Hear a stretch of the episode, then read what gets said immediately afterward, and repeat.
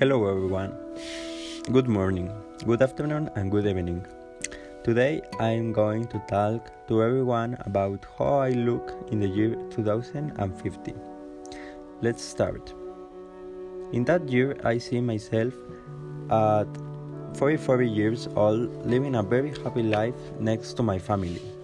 With my best friends, I hope that with a good job and a good life in general. For that year, the world will be very different in many things, such as climate change, technology, society. Who knows how many new things await us in 2050? For that reason, we must help the planet so that we can get to that year in the best way. Everyone happy and healthy. Well, this was my, pod- my podcast about me in 2050. I hope you like it and see you later, my friends.